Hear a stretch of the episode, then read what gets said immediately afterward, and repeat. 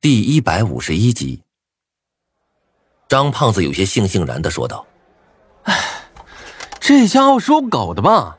翻脸比翻书还快，逮谁咬谁。前两天破案的时候还一个劲儿的找你，案子一破完就不联系你了。”我点了点头，有些无可奈何。苏洛言的这种行为，我虽然不耻，但是却很能理解。这家伙是典型的商人头脑。唯利是图，对自己有用就多跟你亲近，等到你没用了，就把你扔一旁。在他的心里，一件道具的价值明显比我大多了，所以在拉拢我不成后，才恼羞成怒，直接跟我撕破了脸。叹了口气，我拉起了王笑笑，和张胖子道别后，我们两个走出了学校，在大街上漫无目的的压起了马路。灼热的夏天已经离开了，太阳高高的挂在天上，耀眼却并不热。偶尔有一阵凉风吹起了柳树的枝条，也吹飞了我心头的烦恼。王笑笑将秀发挽了起来，黑色的镜框挂在小巧的鼻子上，看上去特别萌。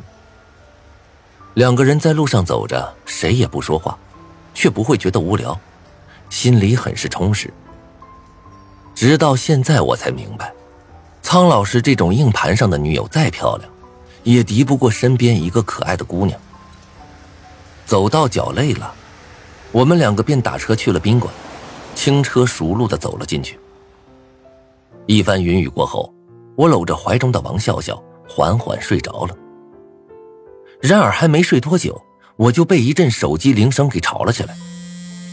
我按了一下接听键，一个急切的男声便传了过来：“明哥，是你吗？”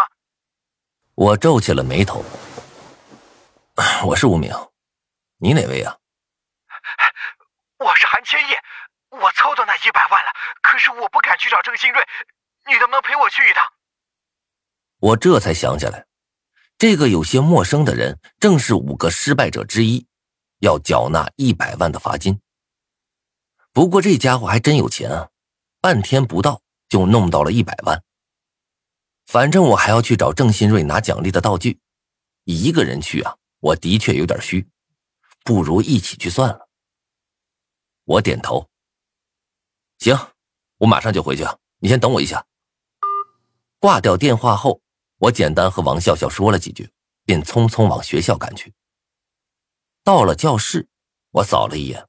却没有发现韩千叶的身影，只得又打电话问道：“你在哪儿呢？”“明哥，我在学校西边的仓库里，你赶紧过来吧。”仓库，我皱起了眉头，心里有些纳闷咱们学校仓库不早就废弃不用了吗？那儿黑乎乎的，连灯都没有。你去那儿干嘛呀？”“不是，我带的都是现金。”一百万现金呢，整整一麻袋，我我不敢在校园里走，一个人也扛不动。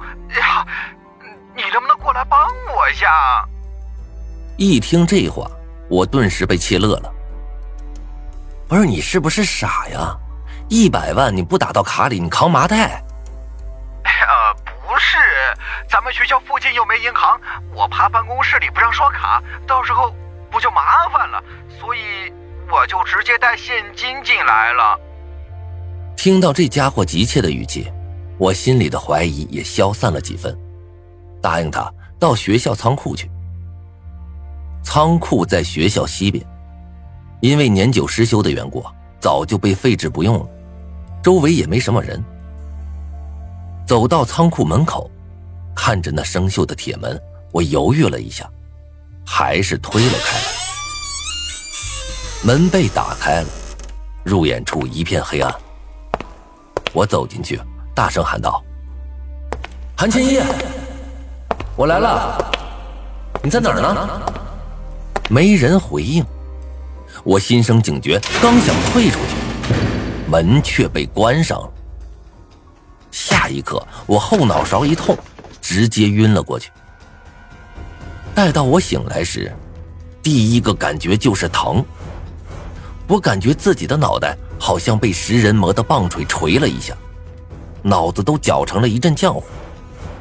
尤其是后脑勺那块，用手一摸，黏糊糊的，看样子是破了。我骂了一句，刚准备起身，四盏烛光却在我身旁悠悠的亮了起来。你醒了。一个人走到我的眼前，面无表情。韩千叶。我转身一看，发现那三个人我都见过，叫得出名字。慕容冲、韩雪、柳飞。除了陶行外，失败的五个人竟然都齐了。我心里一阵苦涩，知道自己还是大意了。躲过了狼人。却没躲过同学。你们想干什么？我有些艰难的开口问道。你说干什么？脾气比较暴躁的柳飞一下子冲到我的面前，狠狠踹了我一脚。我刚刚撑起的身子又一次跌倒在了地上，一只脚重重的踩在我的手上，手上传来的剧痛让我忍不住的大喊了出来。啊！喊吧，就算你喊破喉咙，也没人能来。柳飞得意的冲我笑道：“柳飞，你怎么能这么对待咱们班的第一名呢？”慕容冲假惺惺的这般说着，脸上却全是兴奋的神色。行了，先干正事。哎呀，你们想死吗？现在距离六点就只有两个小时了。你、哎别磨蹭！韩千叶似乎在这四人中很有威信。哼！听到他这般说，柳飞冷哼了一声，有些不甘的看了我一眼，缓缓将脚收了回去。我收回了手，死死盯着韩千叶，沙哑着嗓子问道：“为什么？你不是已经拿到钱了吗？为什么还跟他们一起害我？放我离开！”我可以把道具给你。说完这话，我紧张的看着韩千叶，想要借此脱身。韩千叶笑嘻嘻的看着我，待我说完之后，他摇了摇头，嗤笑道：“